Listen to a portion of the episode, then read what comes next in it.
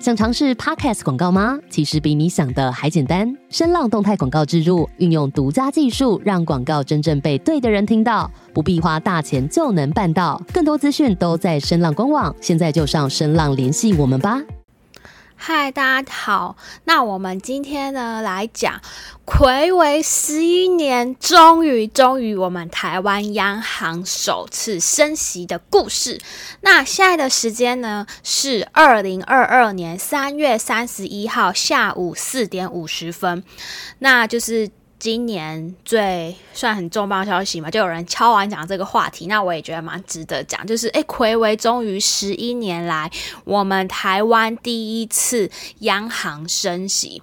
那市场的状况是，如果我们跟着美国美联储那边升六码的话啊，对了，一码是等于零点二五帕，就是我们现在零点三几，就是每一码就是现在的这基准基利率在往上加。那不动产的从业人员是认为三趴以内对房市的影响，就是说总利息。就是假设你房贷总加起来是三万，对房市不会有太大的影响。哎，对，好像还有人不知道什么是央行，那我这边稍微简单的科普一下，央行的全名就是中央银行，就是银行中的银行，它就是老大就对。那它主要是调控我们市场上的钱，它是一个政府机构。那央行呢，最主要的任务就是维持我们物价的稳定，并不是说我们去什么永丰银行啊，什么什么这些银行，它它不是。他是这一些银行的老大。好，那如果不知道人现在知道之后，那我们就继续。那因为央行呢，它只限制那个购置贷款。那购置贷款呢，就是我们。自然的人类不是公司，公司它叫做法人，法律的法。那基本上呢，就是我们或者是你自己要住的房子。那目前呢，央行的贷款是有限制的，但是央行呢，它没有限制原屋融资贷款。那意思就是说呢，投资客他的黑魔法，如果他买了这个房子，全额先付清之后，大约等了两三个月，他再去跟原本的银行这间房子原屋融资出来贷出。来继续继续玩这样子，然后呢，市场的资深投资客他们认为，央行升息还有可能会影响到的就是房租，因为房东的呃利率增加，它会转嫁到房客身上。那所以他们市场面推敲的结果是，央行升息对于房市的影响是量缩价不变。这个几率是比较大的，还有目前台湾的小建商都比较难生存的啦，就是目前的现况，他们就是转行当投资客，然后买市场上的物件，就是偶尔顺便当代标的，因为现在没有土地，土地都开发完了，那开发土地融资的利率变高，所以后来他们就直接转当投资公司买卖房地产这样子。好，那我们台湾在地市场的田野调查，我们聊的差不多。那我们拉到全世界的经济来看一下，来看一下全世界的老大是谁？以美国为首嘛，那我们就是站在差不多这个位置。那我们那个俄乌战争之后呢，其实美国的企业跟个人，跟每一个人的个人的债务其实都很大，所以美国根本经不起大幅度的那个调高利率。其实我觉得呢，我们美国央行的掌门人是谁？鲍威尔，他最会骗这个胡乱的老包。去年都一直说哦，没有通膨危机，没有通膨危机，今年直接改口，那你真的是市场的渣男来着。那我就不相信，其实美国没有经济衰退的迹象。今年他们不是就急着说要再升息六次嘛？那去年其实我们就一直在看，大家不是市场有很多人说，诶，以为要升息，结果撑撑了一年，但就。历史的经验告诉我们，通常经济衰退会晚个一年。所以说，如果你现在很急着要呃接盘很高价的房子，就是要注意一下，因为我们看一下，就是中国房地产是在呃去年嘛，二零二一年下半年。开始爆，然后他们前面的时候房地产也都是很热络，然后他们中国人对房地产是很有信心的，但是他们现在就是房地产不太好。不过就我的田野调查，好像也不是到像媒体说那么夸张。我表姐是说深圳，像他们他们深圳，我觉得应该就有类似我们祖北吧，就是高科技人才比较多。那的的确，他们那边少跌一点。那他们的一二线城市还是比较抗跌，主要是三线以下城市跌幅是比较明显的。那反正我们台湾啊，就是比别人才晚个半年、一年才开始反应。所以呢，美国升息，我们台湾的央行官员基本上只能被动升息，而且台湾的通膨没有像国外影响那么严重。反正我们就是晚个中国、美国半年到一年。那每一次真的要反映到呃那个状况之后，差不多就是至少要半年以后。那因为呢，我们如果台湾不跟着美国升息，我们台币就会一直出去，台币一直出去就是贬值。那贬值会怎么样？就会导致我们进口买的东西变贵了。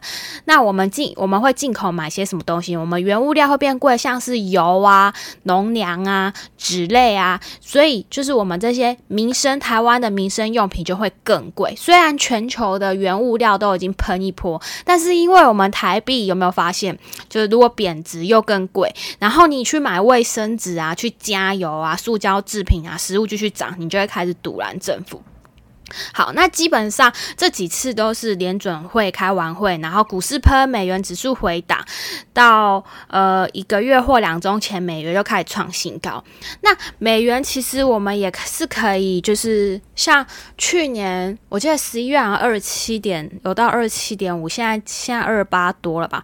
那如果要买，我如果还要买美元的话，我们可能可以下个月再看看有没有便宜的进场点。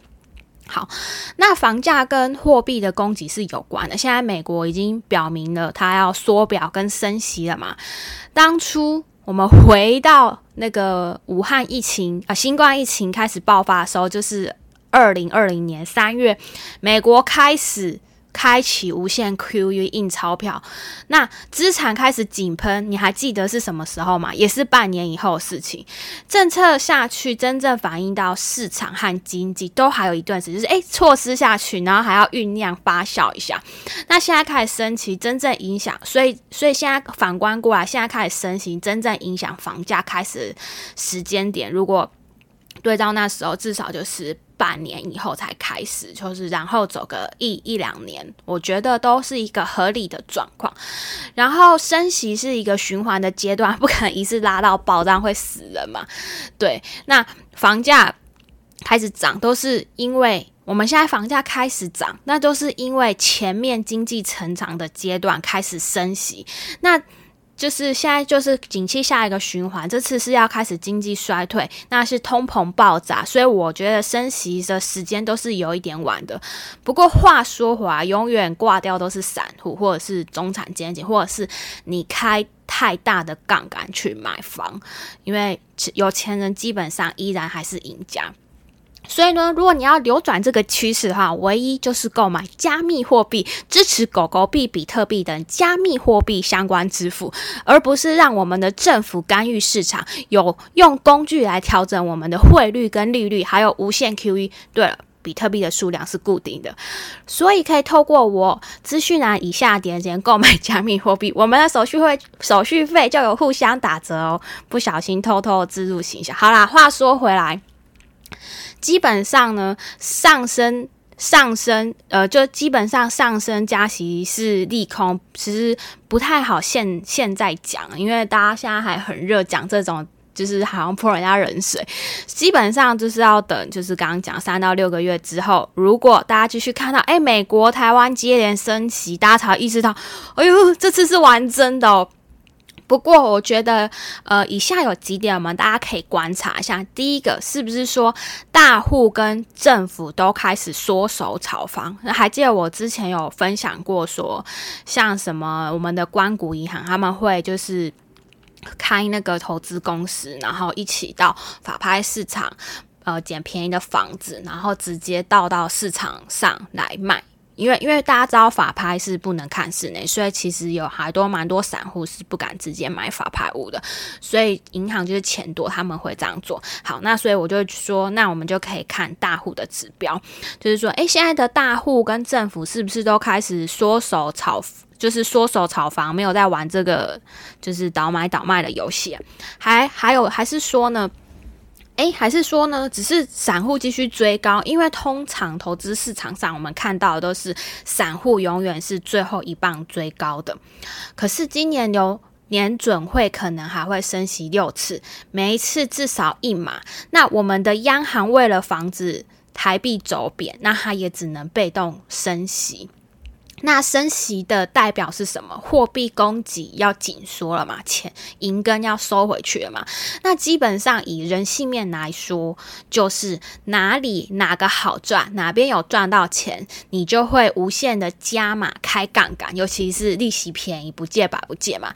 你今天如果因为这样杠杆赚到了一千万，你就会想说，哦，那我这样就在赚一亿。通常你就会杠杆一定加到爆，尤其是这两年。房价飞喷，就是。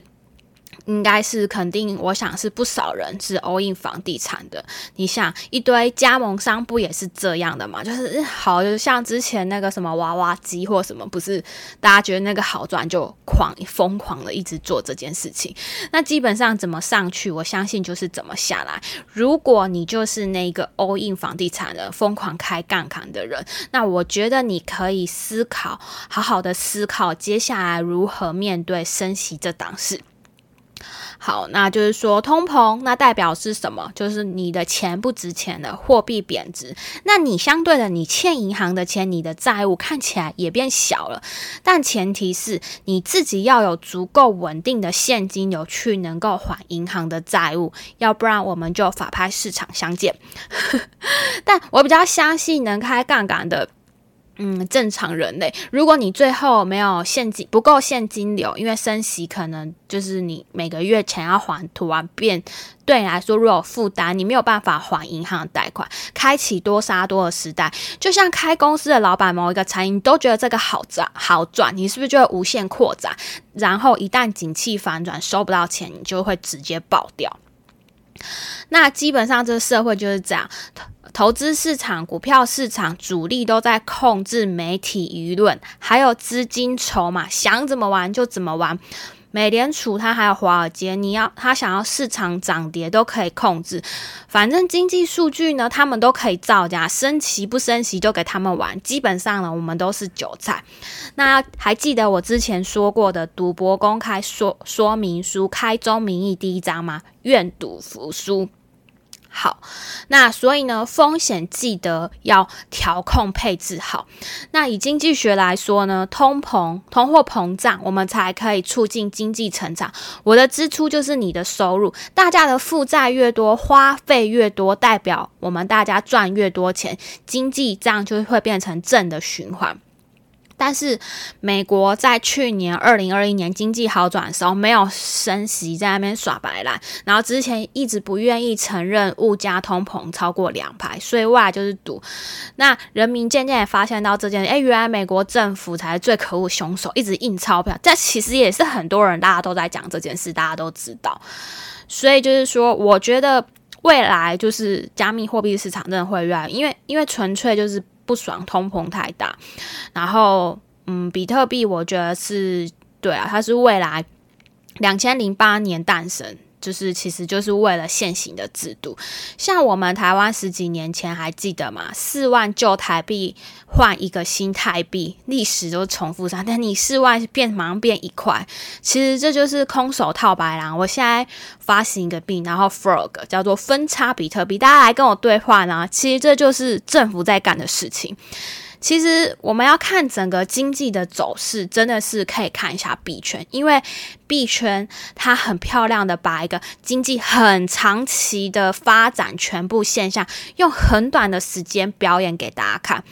好了，我不小心又兜兜的传教我们币圈的小故事。那要进币圈的人，记得要用我推荐码才可以问我问题，哈哈，开玩笑。那本期节目呢，是由 Parkes 频道。怪奇研究室赞助播出。那他的节目主要是分享各种外星主题呀、神秘事件啊、都市传说啊、悬疑跟未解之谜的故事。如果呢你对这些内容有兴趣，欢迎可以去听看看。那就我们下次见啦，拜拜。